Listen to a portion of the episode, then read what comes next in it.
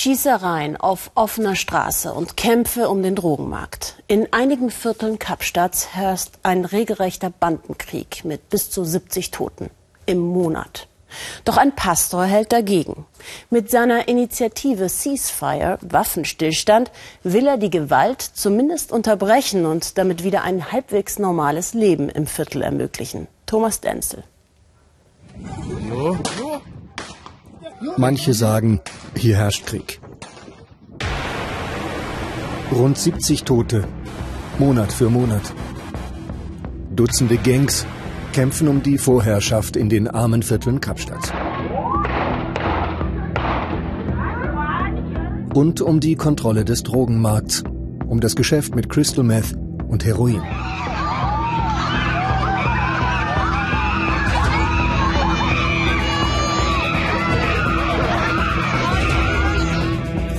Einer der gefährlichsten Plätze der Welt liegt ganz nah am Tafelberg und den Touristenattraktionen der Stadt.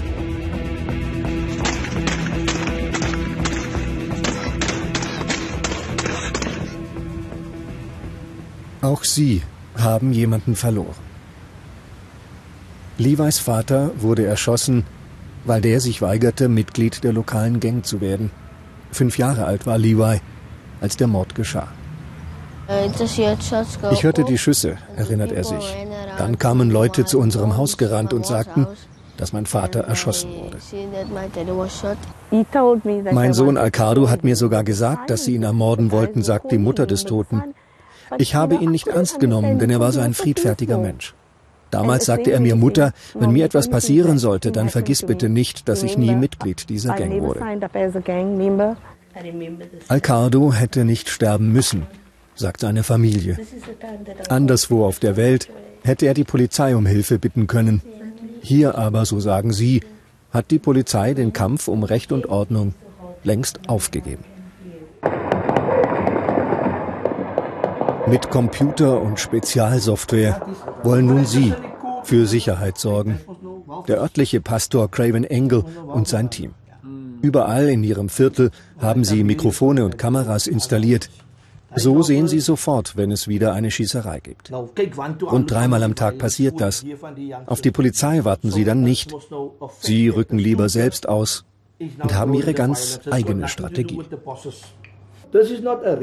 Uns geht es nicht darum, jemanden festzunehmen, erklärt der Pastor. Sie kommen viel zu schnell wieder frei. Und selbst im Gefängnis steuern sie noch die Gewalt hier in unserem Viertel. Was wirklich hilft, ist das Verhalten der Gangster zu ändern. Sie gehen dorthin, wo geschossen wird und versuchen, eine friedliche Lösung auszuhandeln.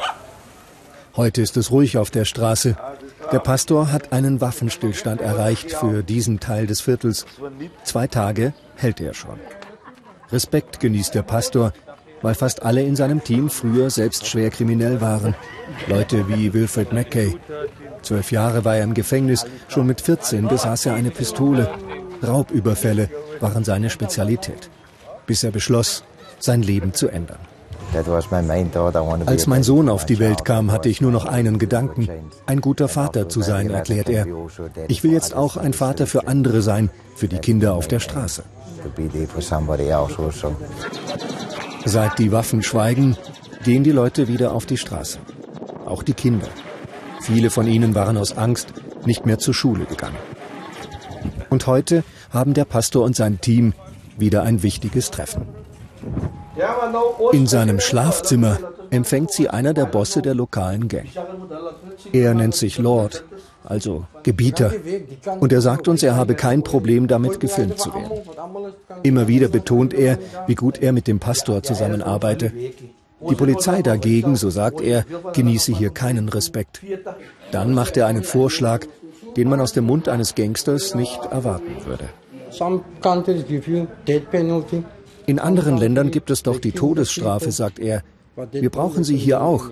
Nur dann haben die Menschen Angst davor, jemanden zu töten.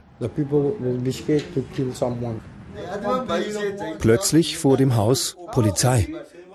Doch Lord bleibt ganz gelassen und beendet das Treffen in aller Ruhe. Ganz so, als habe er schon vorher gewusst, dass die Polizisten nach wenigen Minuten wieder abfahren werden. Sie wünschen sich ein härteres Vorgehen der Polizei. Levi und seine Großmutter demonstrieren für mehr Sicherheit in den Armenvierteln auf einem Marsch quer durch die Innenstadt Kapstadt. Hier ist plötzlich ganz viel Polizei im Einsatz. Beamte, die die Demonstranten lieber in ihren Heimatvierteln sehen würden. Doch Polizeipersonal ist in der Stadt angeblich knapp und drastisch sind manche Ideen zur Lösung des Problems. Wir brauchen hier die Armee, sagt der Bürgermeister Kapstadt. Ein Soldat, der über der Menge steht, das große Auge, das dich beobachtet. Das ist etwas, das den Menschen das Gefühl von Sicherheit geben würde. Sicherheit. Manche finden sie nur hier, auf einer Düne vor den Toren der Stadt. Hier leben Kriminelle, die aus ihren Gangs aussteigen wollen. Sie alle wurden schon als Teenager zu Verbrechern, mit 13 oder 14 Jahren. Manche von ihnen sind Mörder. Für vieles wurden sie nie verurteilt. Cevano Williams will trotzdem mit uns sprechen, doch nicht über Details seiner Geschichte, vor allem nicht darüber, ob und wie oft er schon getötet hat. Vor den Polizisten hatte ich jedenfalls keine Angst, sagt er. Einige von ihnen sind selbst Mitglieder der Gangs. Du begehst heute einen Mord und schon morgen kommst du wieder aus dem Gefängnis. Wie viel an der Geschichte dran ist, ist schwer zu beurteilen. Angst haben Cevano und die anderen jedenfalls vor allem vor den Bossen ihrer Gangs. Fern von ihnen lernen sie deshalb hier das Gärtnern und manche von ihnen auch erstmals lesen und schreiben. Bis vor kurzem gab es für dieses Projekt noch Unterstützung von der Stadtverwaltung. Vor fünf Monaten aber hat sie den Geldhahn zugedreht. Levi's Großmutter hat deshalb selbst damit begonnen, für mehr Sicherheit zu sorgen. Jeden Tag gibt sie vor ihrem Haus kostenlos Essen an die Nachbarn aus. Die Spende kommt von einem privaten Geschäftsmann. Die Idee, die Not zu lindern, die Straße zu beleben und so Kriminalität zu verhindern. Dann allerdings standen in der Schlange auch Mitglieder der Gang, die meinen Sohn umbrachte, erzählt Avril. Seine Witwe gab ihnen Essen aus und begann zu weinen. Ich habe ihr gesagt, sie soll einfach weitermachen. Das war hart für uns, aber uns blieb nichts anderes übrig.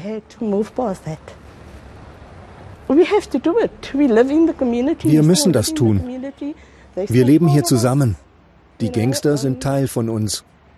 Wir müssen das tun. Eine zweite Chance für die Mörder in der Nachbarschaft. Eine zweite Chance auch für Cevano Williams. Der Bandenkrieg werde noch in 100 Jahren nicht enden, sagt er. Er aber werde in diesem Krieg nicht mehr kämpfen.